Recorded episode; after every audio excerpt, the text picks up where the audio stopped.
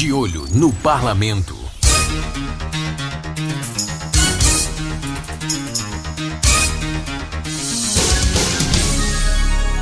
O De Olho no Parlamento traz o que foi destaque entre os parlamentares sergipanos durante a semana. Na Câmara Municipal de Aracaju, o projeto de lei da vereadora Sheila Galba do Cidadania, que institui o Dia Municipal de Combate ao Câncer na capital sergipana, foi aprovado por unanimidade.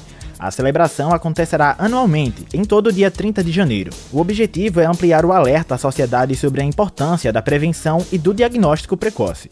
A parlamentar comemorou a aprovação do projeto na Casa Legislativa.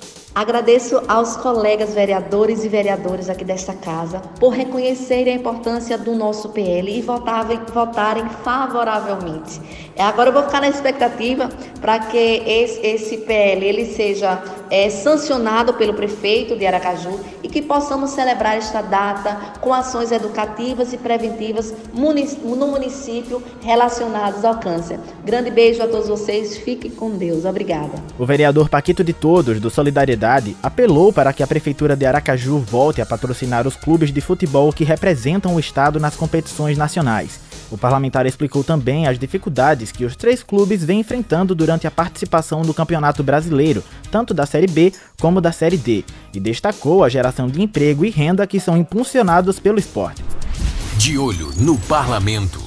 Na Assembleia Legislativa de Sergipe, a deputada Gorete Reis, do PSD, fez um pronunciamento destacando o centenário da Lira Filarmônica de Lagarto, comemorado no dia 29 de junho. E é muito importante essa tradição, essa história né, dentro do nosso município. Então, a gente aqui quer parabenizar né, a todos que compõem e mantêm viva esse centenário né, dessa Filarmônica de Lagarto. Dizer ao deputado Luciano que não é só Itabaiana que tem né, esse privilégio de ter um, uma história, um centenário né, de uma banda filarmônica. A gente fica aqui deixando esse resiste e ao mesmo tempo pedindo apoio de todos que fazem a cultura, não só do município como do estado, para que né, ajude sempre, que a gente sabe das dificuldades que passam, da, do que precisam de estrutura para o seu funcionamento pleno. Já o deputado estadual Irã Barbosa, do PT, falou sobre os atos realizados em todo o país em defesa da luta pelo piso salarial e a jornada de luta dos profissionais de enfermagem. É vergonhoso o fato de nós termos no nosso país o tipo de retribuição uh, salarial que se faz a essa categoria, né?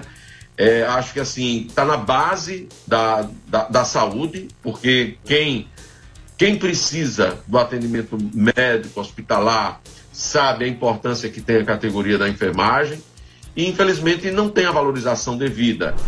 De olho no parlamento. Na Câmara Federal, o deputado Fábio Henrique, do PDT, fez referência à primeira Assembleia Geral unificada entre as categorias de agentes da segurança pública, que compõem o movimento Polícia Unida em Sergipe.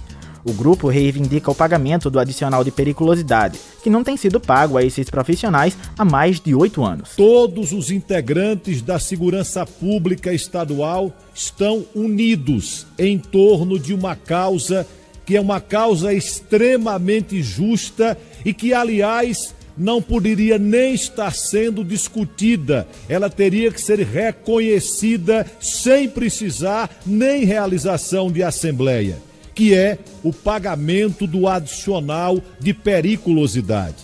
Não podemos imaginar policiais que estão diariamente nas ruas, defendendo a nossa família, defendendo a sociedade sergipana e que não recebem o adicional de periculosidade, que é extremamente justo. Já na CPI do Senado Federal, Rogério Cavalho, do PT, criticou a frieza do empresário Carlos Wizard diante das mortes de milhares de brasileiros por conta da Covid-19. Eu olho para o senhor, nos olhos do senhor, e vejo uma frieza que dói. Eu olho para o Senhor e vejo milhares de famílias sofrendo a dor da perda e o Senhor impávido, como se nada tivesse acontecido. De fato, o Senhor estava cuidando da sua família nos Estados Unidos com todo o conforto.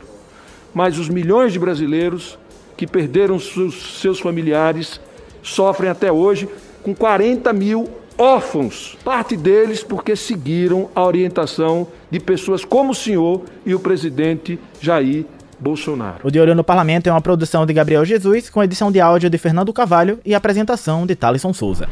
De Olho no Parlamento.